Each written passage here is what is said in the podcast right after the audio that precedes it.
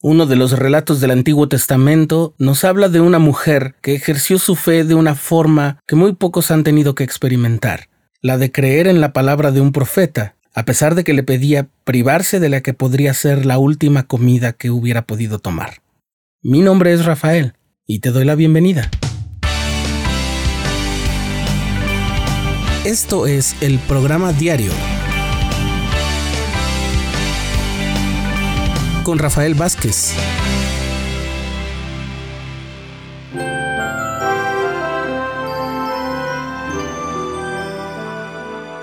El relato de la viuda de Sarepta es uno de los más espeluznantes y más tiernos que hay en el Antiguo Testamento.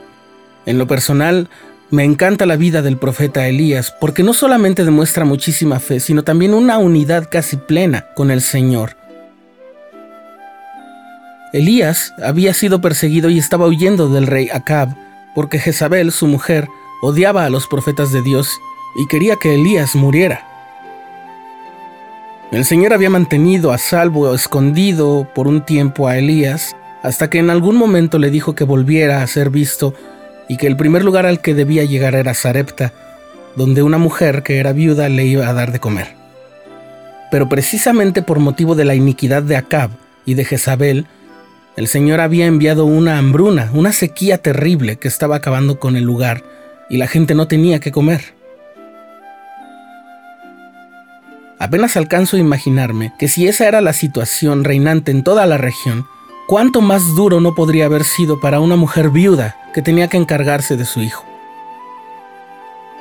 Y así llegó el profeta Elías ante esa mujer viuda y le pidió que le diera pan y le diera beber agua.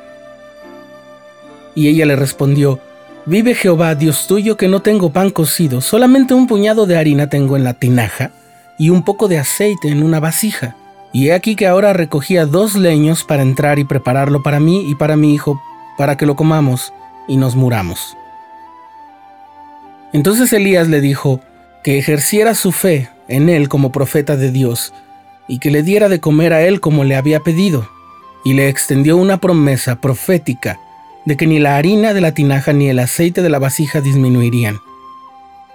El primer libro de los reyes registra que entonces ella fue e hizo como le dijo Elías y comieron él y ella y su casa durante muchos días.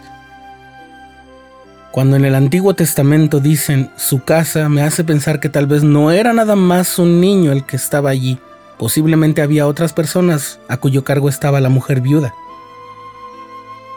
La tinaja en la que había suficiente para una última comida para la familia, entonces se multiplicó para permitir que la familia de ella y otras personas comieran por muchos días.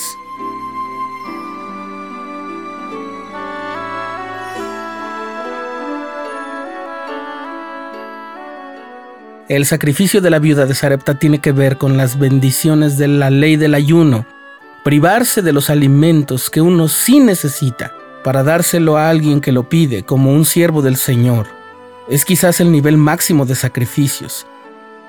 Es posible que nos cueste trabajo comprender este principio a veces porque ¿quién podría pedirle a una viuda tan necesitada del alimento como ella y su hijo que dejen ese alimento para poder compartirlo con un profeta? Bien, a veces el Señor nos pide que hagamos cosas así para podernos manifestar su poder para podernos mostrar su gran brazo de misericordia y darnos una gran bendición que sea la que nos libere por completo de la hambruna, de la angustia, del dolor, quizás de la muerte.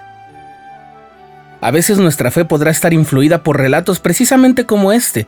Al conocer nosotros la historia de la viuda de Sarepta, nuestra intención de seguir al Señor y de obedecer su palabra puede que se haga más firme, pero quizás la viuda de Sarepta no tenía un relato así en el cual apoyar su confianza se dejó guiar absolutamente por la fe, y eso la convierte en una persona notable, en un modelo a seguir, en un ejemplo de fe, de valor, en una heroína.